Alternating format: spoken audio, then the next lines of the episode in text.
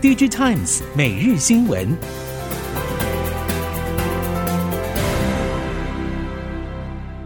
听众朋友们好，欢迎收听 DigiTimes 每日新闻，我是翁方月，现在为您提供今天的科技产业新闻重点。首先带您关心。台积电启动先进制程与先进封装大扩产，也带旺全球半导体设备与材料供应链。其中，与台积电关系紧密的中沙，近年营运明显好转。董事长林伯全信心表示，半导体钻石碟与再生晶圆需求强劲，可望推升整体营收年增两成，续创历史新高。至于承接台积电与日月光先进封装湿制成设备大单的宏塑，董事长张宏泰表示，尽管下半年半导体需求成长动能趋缓杂音涌现，但目前客户需求依旧强劲，带动产能维持满载，近年营运保持成长。此外，宏塑新订单承接更已经到了明年第四季。今年营运大幅好转的中沙，拥有砂轮、钻石碟、再生晶圆等三个事业部，其中占营收比重大约三成的钻石碟成功打入半导体市场，与台积电合作关系逐渐紧密。而红素旗下化学材料供应商天虹，主要产品包括去光阻液、蚀刻液，也已经打入台积电七纳米以下先进制程供应链。随着先进封装扩产持续加大，对于化学材料需求也同步大增，红素也渴望全面受惠。近期，中国新增 DRAM 厂加入产业战局，由深圳国贸百分之百持股的生维旭将投入 DRAM 研发制造，并延揽前日本记忆体大厂尔必达社长、曾任中国紫光集团副总裁的坂本幸雄担任首席战略长，而中国 DRAM 厂长兴存储也将导入十七纳米 DRAM 量产。记忆体大厂南亚科总经理李培英认为。国际低润大厂以及南亚科技并不是静止不动，各家都会持续往前进步中，包括南亚科也会更有竞争力。李培英强调，DRAM 已经成为产业智慧化转型的关键零件，还是有长期发展潜力。短期内预估下半年压力与挑战会稍微高一点，但因为今年上半营运表现不错，使得下半年业绩压力略小。不过整体来看，今年会跟去年营运接近或略低。最重要的还是价格变化，但出货量的部分将尽量接近去年的表现。联发科旗下的达发科技正式登陆新柜，持续往上市的目标努力。达发过去在市场上最受瞩目的，无非是真无线蓝牙耳机晶片，包括 Sony、Beats。JBL 等知名耳机品牌都是客户，而达发固网晶片近期成长动能强劲，通讯以及资料中心等基础建设需求仍然稳定向上，持续打入各大电信商的供应链，出货动能在下半年有机会继续向上。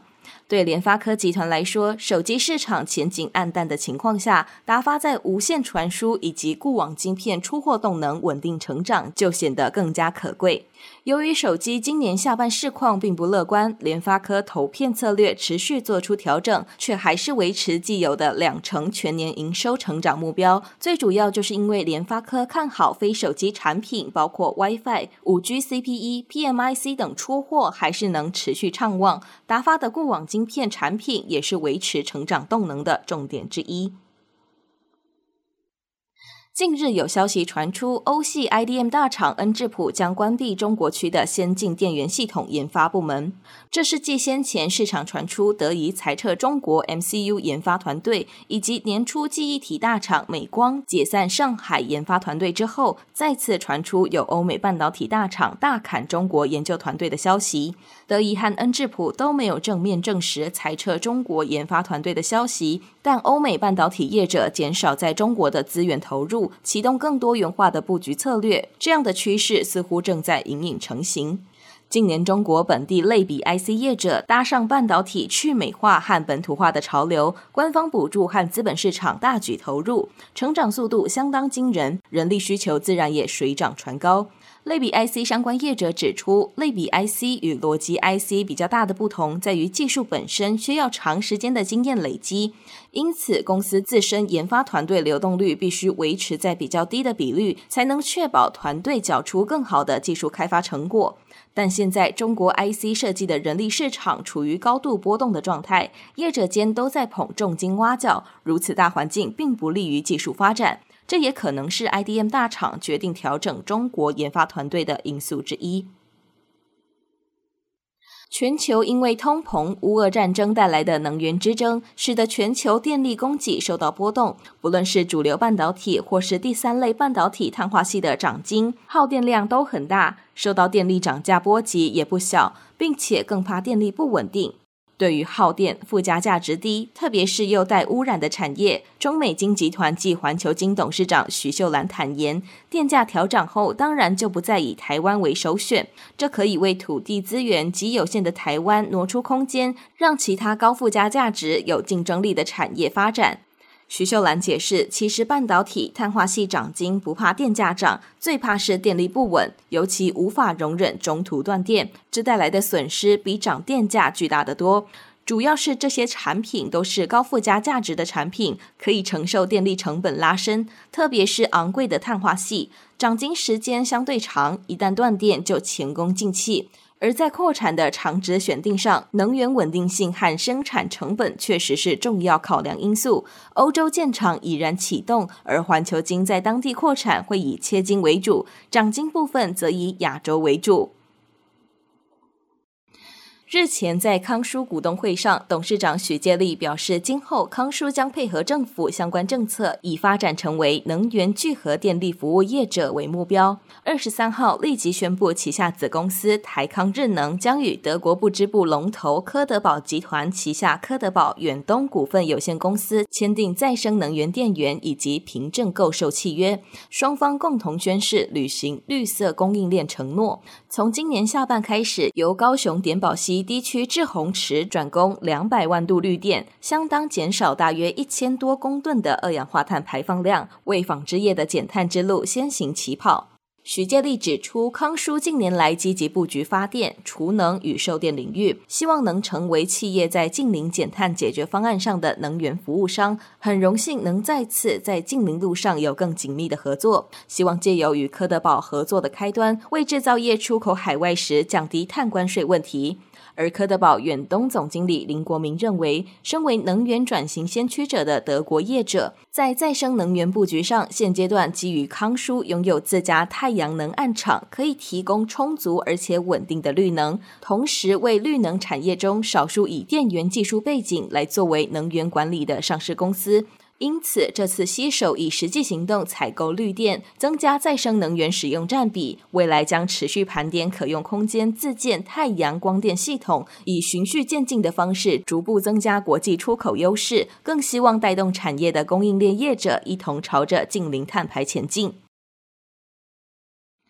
智慧穿戴装置以及导航大厂 Garmin 结合智慧手表与车载应用，将一般消费性产品变成利基型产品。随着科技推展，车内应用已经从最早期的导航系统进化到车子仪表板，再到目前的智慧座舱。目前 Garmin 智慧座舱的耕耘目标锁定在前装市场，布局是直接面对车厂，也就是 B to B 的模式。不论四轮或是二轮，都是合作对象。目前已经和丰田、宾。是 B N W、吉利汽车在智慧座舱方面有所合作，其中在吉利汽车的部分已经实现利用 Garmin 智慧手表解锁车门。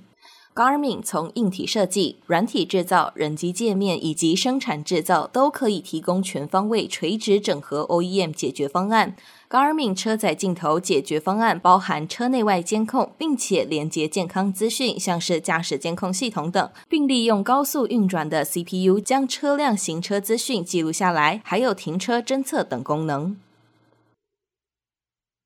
全民网购时代到来，momo 购物网日前宣布，将旗下五小时超市服务再升级，推出全新超市快配服务，并扩增生鲜冷藏类商品，运用 AI 分析全台消费行为与订单结构，先把顾客可能购买的商品送往距离最近的卫星仓，避免主仓堵塞，影响仓储动线。顾客只要在服务时间内完成下单，商品在三个小时内就可以送达。Momo 在疫情期间接续推出五小时、三小时的配送服务，主要归功于近年 Momo 持续在短链物流上的积极布局，甚至自行研发商品装箱建议系统，透过 3D 模拟视觉化商品存货的摆放、纸箱大小、配送成本与出货包装等分析，由系统辅助建议最适合的纸箱，提升纸箱容积率。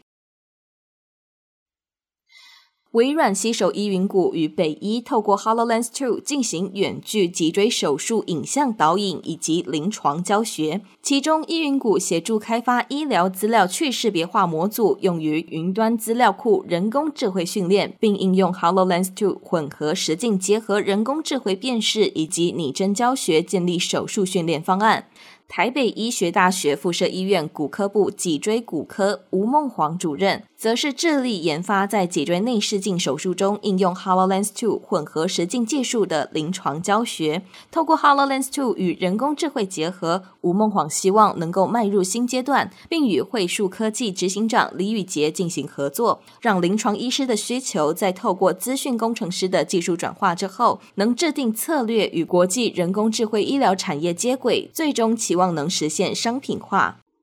以上新闻由《DigiTimes 电子时报》提供，翁方月编辑播报。谢谢您的收听。